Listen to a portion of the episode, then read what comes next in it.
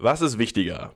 Schnelles Entscheiden oder dass Entscheidungen für möglichst viele Mitglieder gelten? Die Entwicklung kluger zum Fall passender Lösungen oder der Einsatz erprobter Lösungen?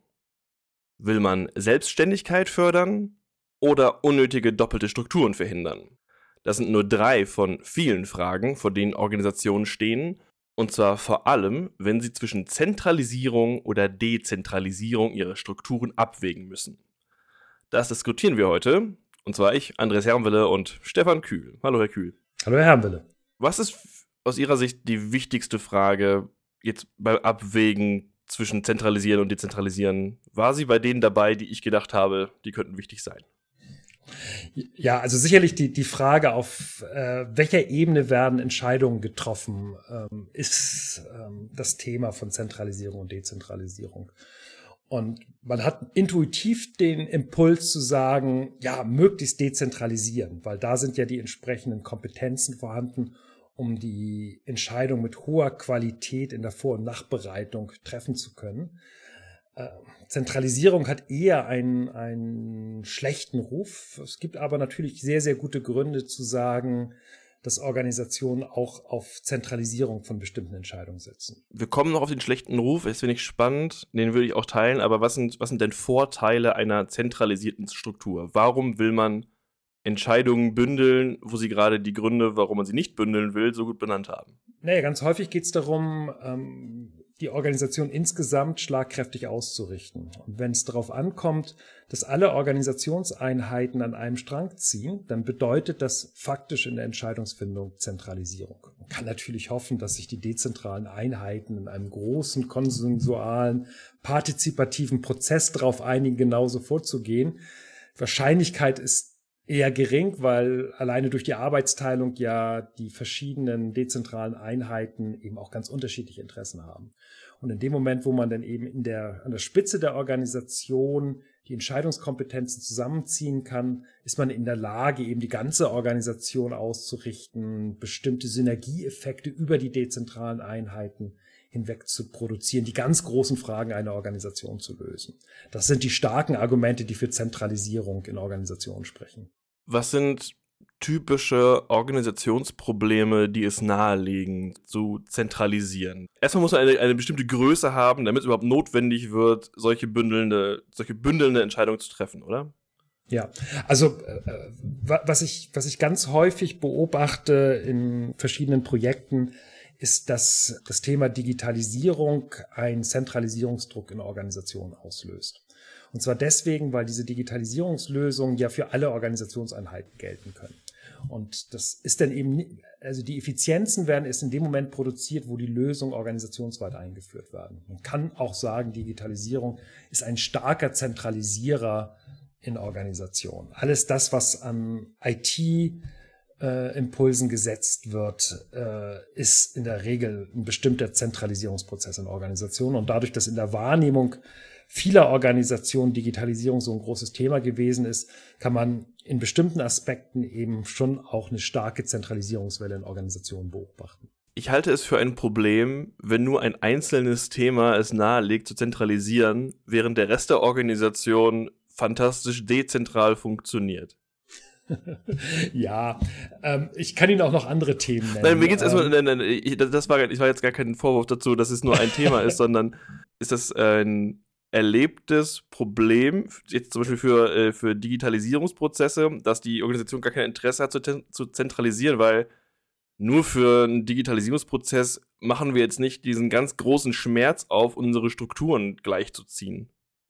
Ja, Sie unterschätzen vielleicht die Bedeutung von Digitalisierung.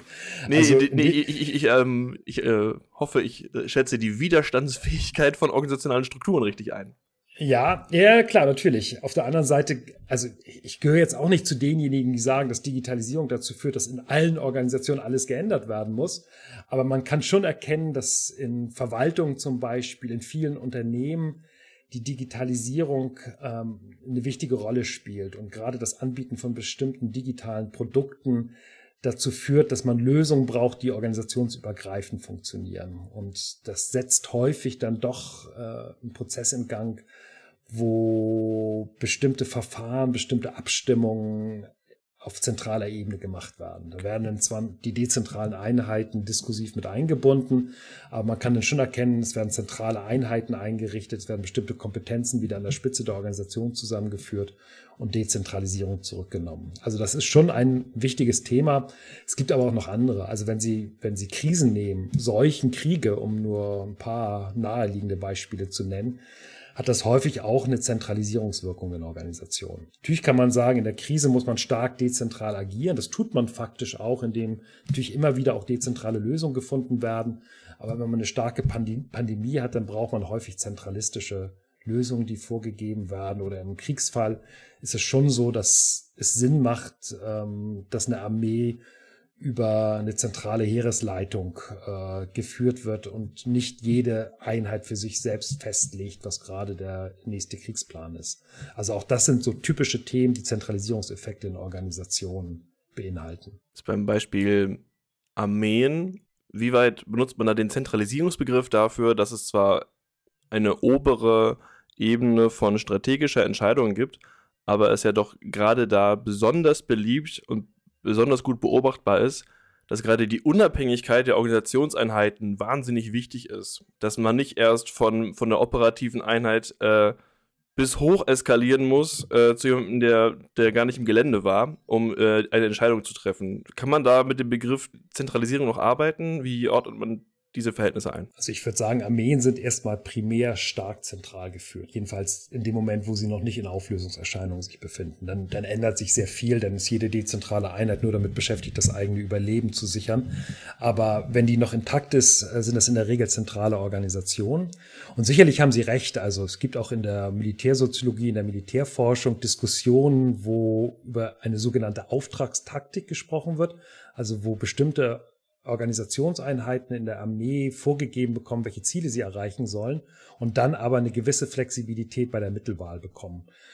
Das macht häufig auch Sinn, aber das Spezifische an der Stelle ist, dass eben die Ziele sehr genau vorgegeben werden. Das heißt, es ist die zentrale Heeresleitung, die an der oder zentrale Militärführung, um nicht diesen verbrauchten Begriff zu nutzen, die ähm, zentrale Führung einer Armee, die vorgibt, welche Ziele erreicht werden sollen und die Armeeeinheiten dürfen sich ihre Ziele nicht selbst suchen. Natürlich gibt es in der Informalität dann Anpassungen, dass man denkt, ah, vielleicht ist an der Stelle das und das klüger. Und man hat nicht immer die Möglichkeit, das sofort mit der Zentrale rückzuschalten, aber die zentralen Kommandostrukturen sind schon diejenigen, die vorgeben, was die einzelnen Organisationseinheiten machen sollen. Okay. Wir haben jetzt ähm, die, die Vorteile und Gründe, warum man zentralisieren will, wahrscheinlich äh, erst, erstmal gut beleuchtet und auch die Probleme, die man damit lösen kann. Was handelt man sich nun damit ein? Also wir haben eine zentralisierte Struktur. Was sind die Probleme, die man sich dabei einkauft? Naja, ein klassisches Problem ist, dass häufig an der Zentrale nicht die Informationen vorhanden sind, die notwendig sind, um situationsadäquat zu handeln.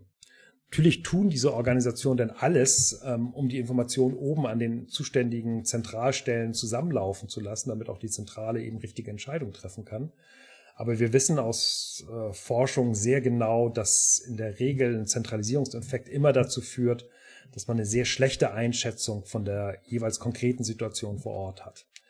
Das Zweite ist, äh, das folgt fast automatisch daraus, ist, dass die zentralen Lösungen, die gefunden werden, ja für alle Organisationseinheiten zu gelten haben. Also die IT-Lösung ist denn die Lösung für alle Organisationseinheiten. Und die sind dann eben situativ nicht immer genau gut angepasst. Also wenn die dezentrale Einheit eine Lösung zur Verfügung hat, die genau auf ihre eigene Situation passen würde, dann sind die in der Regel mit den zentralen Lösungen nicht besonders glücklich.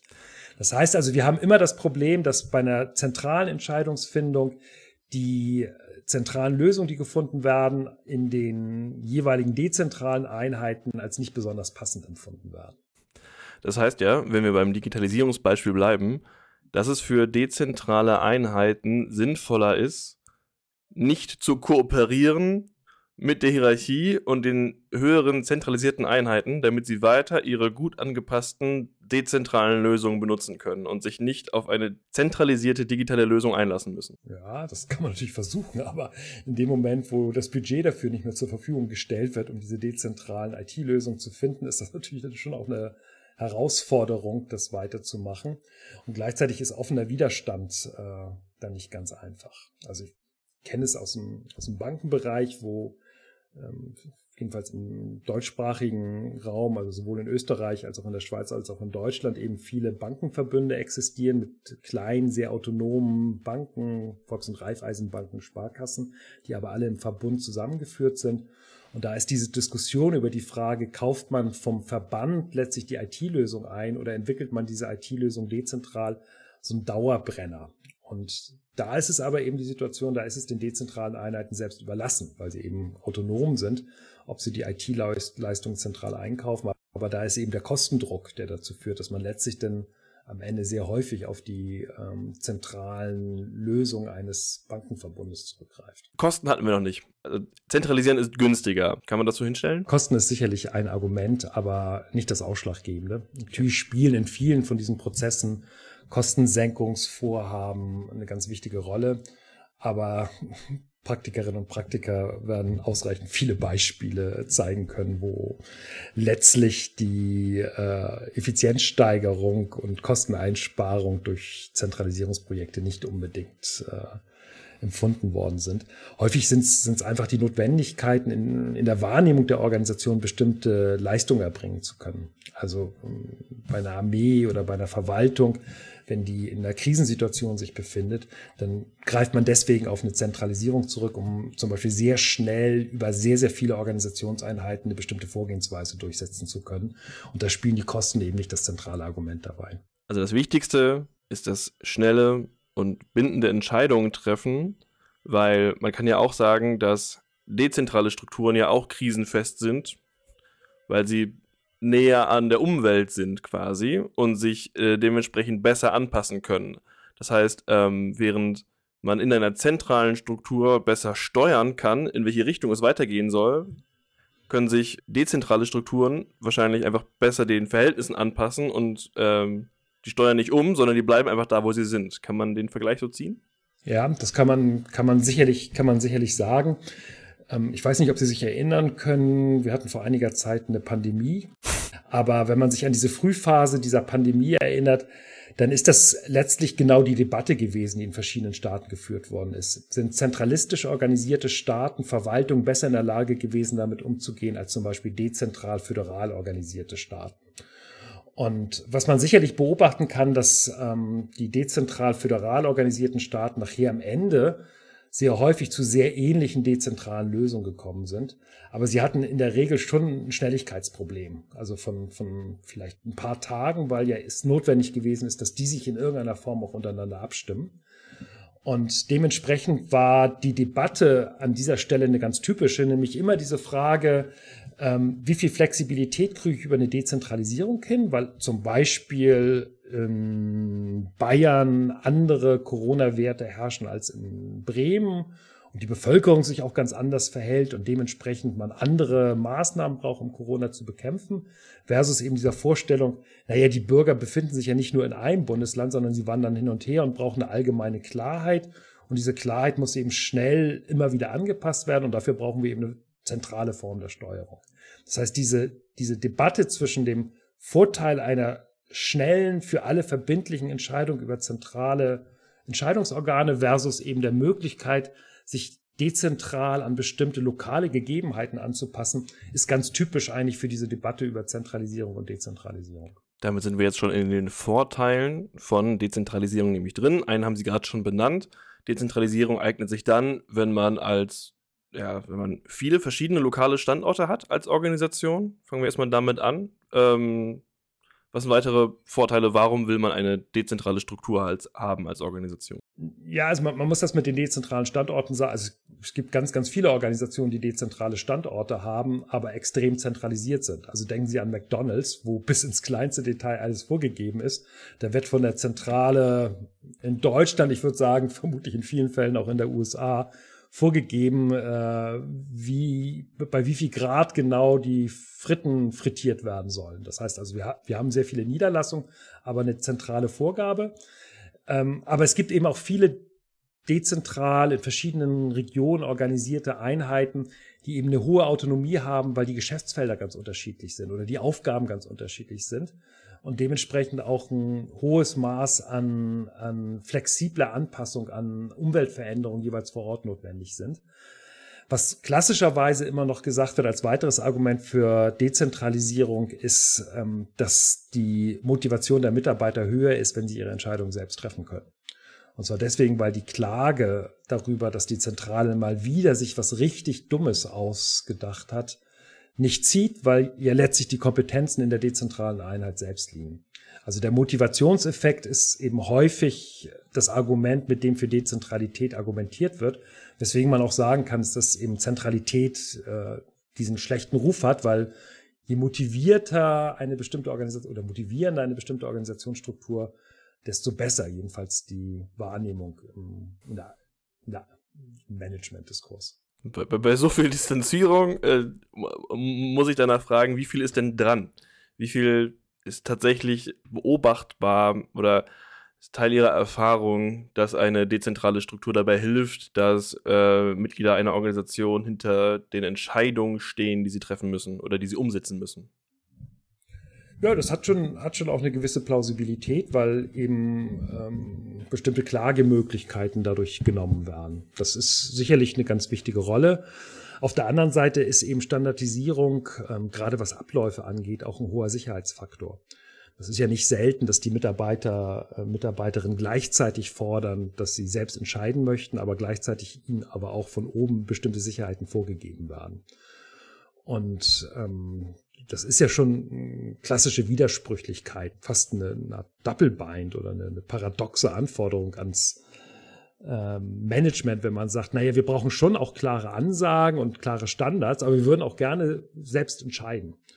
Das schließt einander, jedenfalls wenn es um die gleiche Frage geht, erstmal tendenziell aus.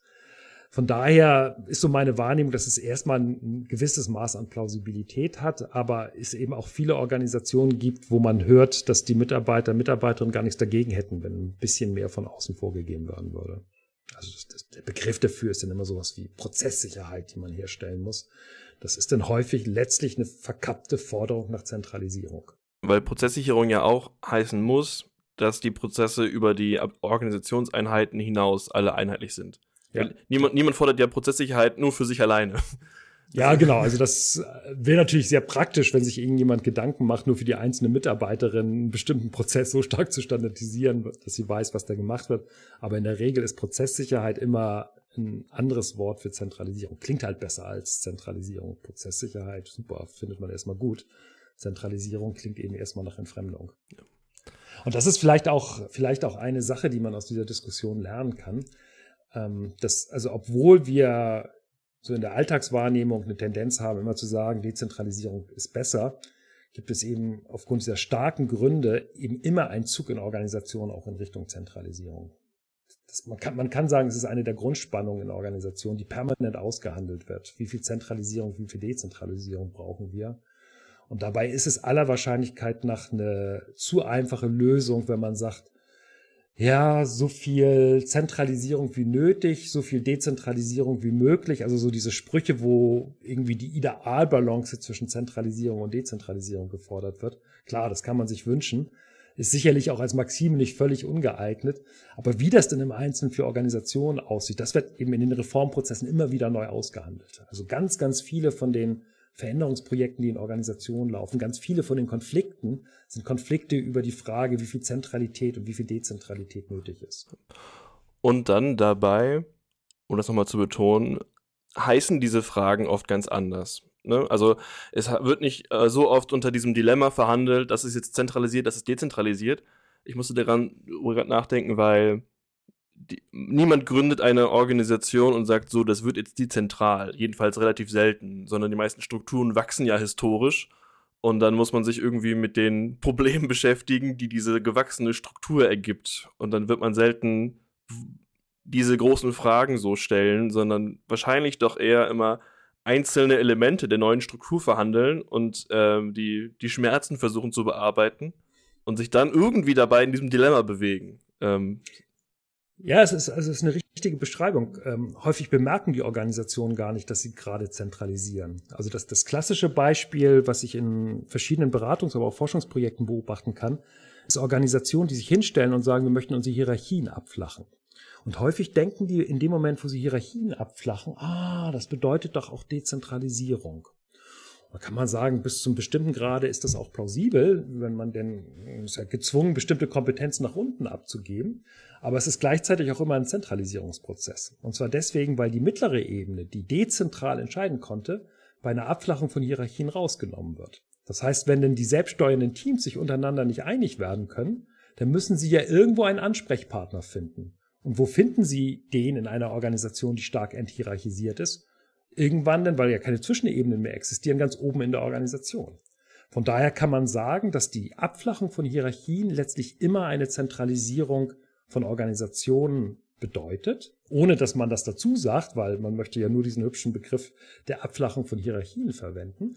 Das heißt, wir haben das als, man kann es auch sofort beobachten. Also in dem Moment, wo man ein oder zwei Hierarchieebenen rausnimmt, merkt das Management an der Spitze sofort, dass die Anforderungen steigen, weil eben die Alltagsbelastung Konflikt, steigt quasi, ne? Die Alltagsbelastung ja. steigt. Man kann es sofort erkennen, weil eben in den seltensten Fällen die selbstorganisierten Teams in der Lage sind, das alles untereinander zu klären, sondern man braucht irgendwann immer einen Ansprechpartner, der Konflikte auflöst. Und das ist dann eben an der Spitze der Organisation. Enthierarchisierung heißt Zentralisierung.